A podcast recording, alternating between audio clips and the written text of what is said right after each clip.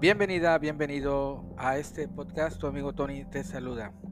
Ahora voy a eh, ponerte un fragmento de una plática que tuve con mi amigo Alonso, en la cual cuento esta entrevista que le hice a Giorgio Bon Giovanni, el estigmatizado, cómo las casualidades a veces nos acercan a este tipo de encuentros que no esperábamos. Espero te guste. Cuando eh, eh, se dio la oportunidad de entrevistar a, Giorgio Bon Giovanni, me habla un amigo que se llama Armando Sánchez, que el güey andaba conmigo en, el, en, lo del, en, lo del, en lo del grupo, ¿no? Investigaba conmigo. Entonces eh, se empezó a meter, se empezó a apasionar en el tema y me dice, oye, este, me dieron una oportunidad en el extra para hacer un reportaje de, de una sección paranormal. Y le digo, bueno, pues qué bueno, güey, felicidades. Dice, no, pero es mi primero y tengo miedo, voy a ir a entrevistar a Bon Giovanni. Le digo, ok, ¿quieres que te haga una lista de preguntas? No, dice, quiero que vayas conmigo. Le digo, pero si tú vas a hacer la entrevista, ¿a qué quieres que vaya yo? Para que me ayudes. Para no hacerles el cuento largo, eh, acabé yo haciendo la entrevista. Eh, para esto, como era periódico, era prensa escrita, ah, eh, nos pasaron un lobby pedorrito, dos silloncitos así, y nos iban a dar cinco minutos para que Giorgio aventara el speech de siempre, de todas las entrevistas, de eh, lo que siempre, ya ves las entrevistas, lo que siempre contestan lo mismo. Pero yo cuando hago una entrevista, yo no hago entrevistas, este, yo no hago entrevistas pinches, yo hago entrevistas buenas. Me preparé un poquito, le dije, ok, vamos, eh, ¿cuándo es? ¿A qué hora está? Ok.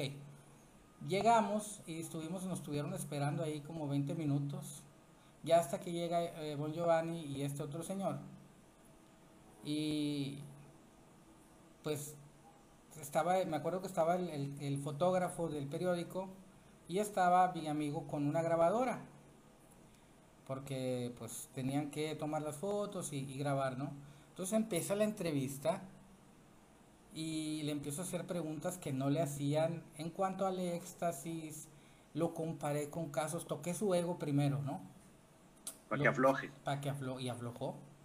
Toqué su ego primero, me lo envolví, y una entrevista, eh, me acuerdo que este tipo que lo llevaba, cada rato miraba el reloj, como diciendo, ya, güey, ya, ya estos pinches periódicos, porque nos espera el canal 11 o el canal, no sé qué canal era, canal 11, sí, creo, de México. Ya, ellos Naranjera, ¿no era la naranjera? No, no, esa, no, esa era, no era Pitero.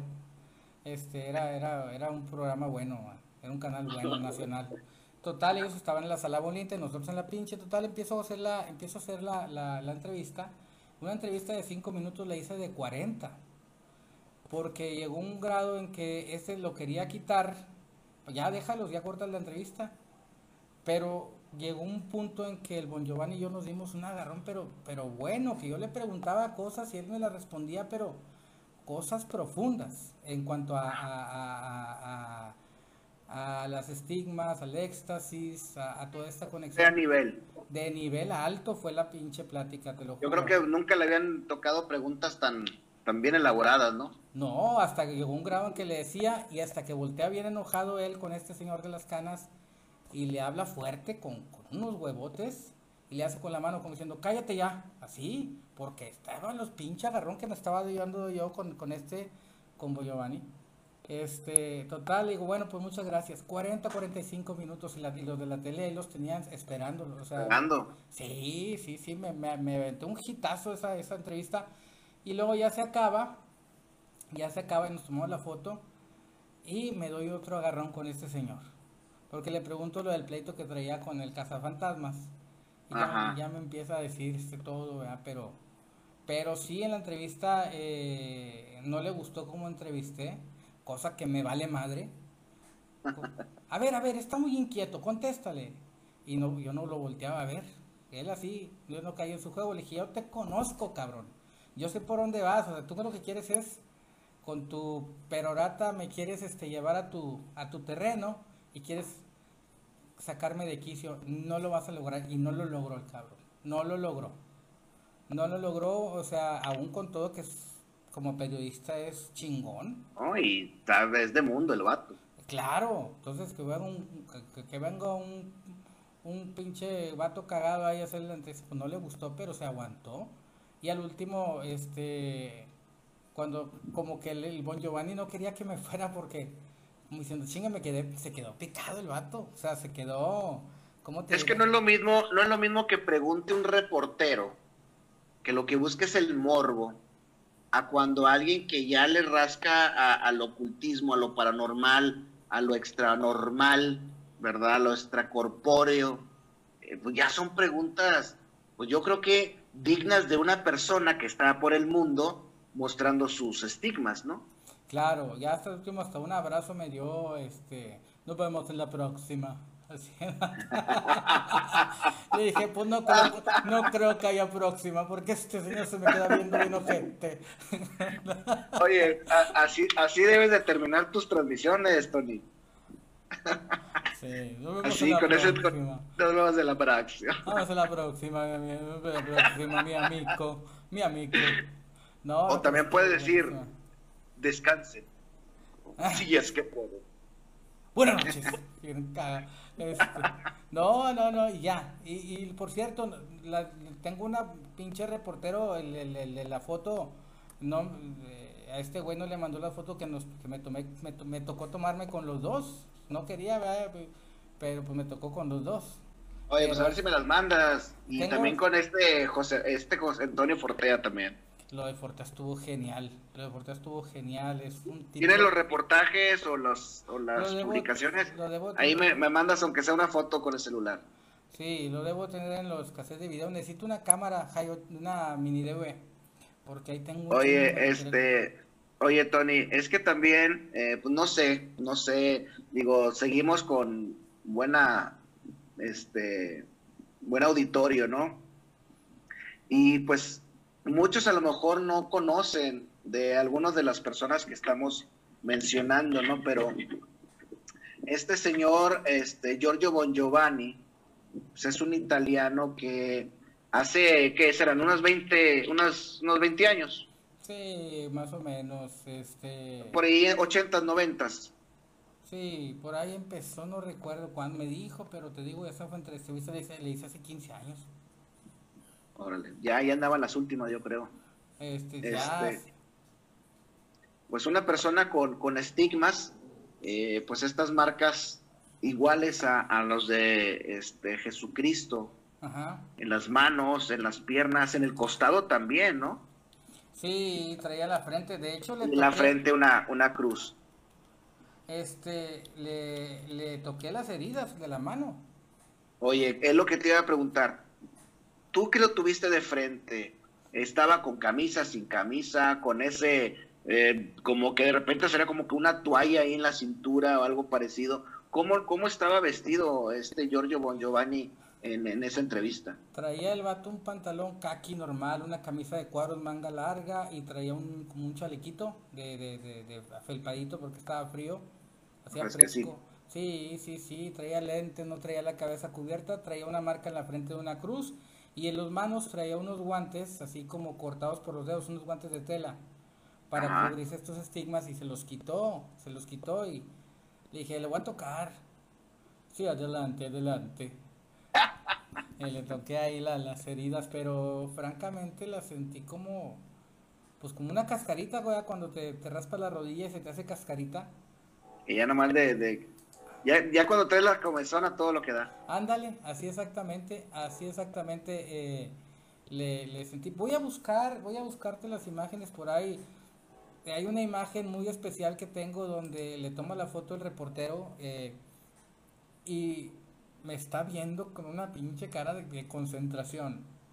No salgo yo en la foto, o sea, sale como mi pierna, pero sale el vato de cuenta que yo lo tenía a mi derecha y el otro señor estaba como al lado de él. Sale otro señor con una cara desesperado y él viéndome con una cara, pero con una concentración que le ves bien bien, bien, este, bien enfocado el cabrón, bien enfocado. Porque ya ahorita ya lo busqué hace poquito y, y se ve bien jodido. se, ya se ve viejo, pues. Este, y, me, y me valió, eh, lo que me valió fue que ya para suavizar, yo en aquel tiempo eh, pues empecé a contactarme con unos españoles, entre ellos Javier Sierra, que ahorita es un escritor top, este, que hace libros chingoncísimos, este, eh, Javier Sierra también tuvo un programa eh, en España, así de misterio, como Iker Jiménez. Entonces yo eh, tuve oportunidad de, pues no en persona de conocerlo, pero una vez vino David Benito, él, él también, él participaba en los programas de ellos, ¿no? Entonces él tenía un programa de radio y vino dos veces a Monterrey y en una ocasión pues me, ya me tocó saludarlo con él. Entonces había como, como que ese, ese vínculo porque él había entrevistado a Giovanni. Yo me acuerdo que cuando yo lo vi a Javier Sierra en aquel programa español, fue como dos o tres años antes de que yo lo conociera, yo decía, qué chingón. Y ya cuando lo vi dije, mira, a este también lo entrevistó, este lo entrevistó Javier Sierra. Yo, eh, hubo un grado en que, que dije, no, no me la creía, ¿no? Porque era digamos que de las primeras entrevistas así como que top que yo hacía con un personaje así top, top, top. Eh, pero afortunadamente salió bien. Salió bien, o sea, salió eh, ni mandado a hacer. Entonces, eh, hubiera estado mejor si no hubiera estado este este otro señor. Es que estuvo tan buena esa esa esa entrevista porque rápidamente le hablé de Teresa Newman, le hablé del Padre Pío, de San Francisco de Asís, de los casos estigmatizados este eh, así, eh, Teresa Newman. Entonces lo metí dentro de este costal y entonces él como que, ¿me entiendes? Se, wow, o sea, sí, yo, huevo, yo también. Que estos estigmatizados, este, Juana de la Cruz y todos ellos, o sea, eh, por ejemplo, Teresa Newman, no sé cuántos años duró sin, sin probar alimento. Alimento. comía pura oblea y agua. Estuvo 20 Decía lo mismo de Giorgio Bon Giovanni. No, pues yo le pregunté, le decía, ¿ya comiste un bistecito, una hamburguesita? ¿Qué comiste? Chevecita.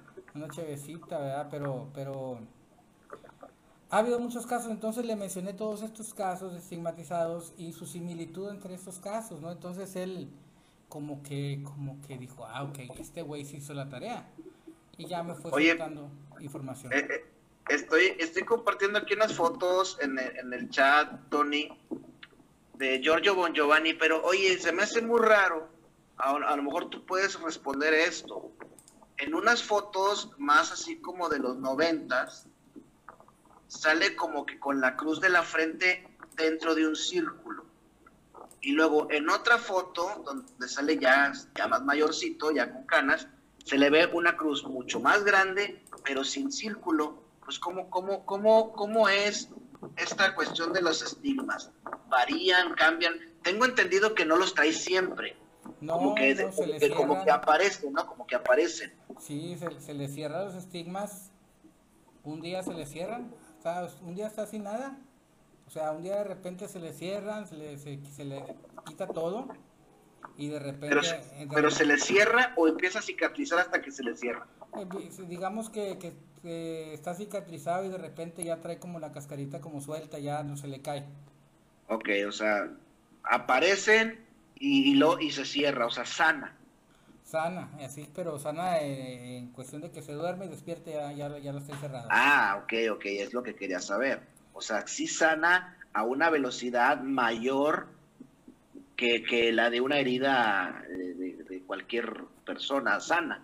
Claro, les, les cierran, igual cuando le salen de repente siente así como que se va y sabe que vienen las, sabe que vienen las, las heridas. Ahí viene el fregazo, ahí viene, el fregazo. Viene el chingazo y tiene que ir a, acostarse a recibirlas porque le sangra muy feo, o sea, cuando en un momento él dice que le sangra, que le salen así como, como sangre así a montones, o sea, se empieza así y tiene que taparse, tiene que ponerse una venda para, para no regar. Una vez que se le abren, así se le quedan, pero no siente dolor, yo le toqué y no, no siente ningún tipo de dolor eh, en esas heridas. O sea, supuestamente él no siente, o sea, trae la, puede traer la herida ahí, o sea, la cascarita fresca y no siente eh, dolor, no presenta dolor cuando... La cicatrización no, no le incomoda. No le incomoda como a uno, ya es que uno chingado bien llorón, a uno se le sale una cortadita y se anda quitando la cascarita. Sí, andas como los perritos.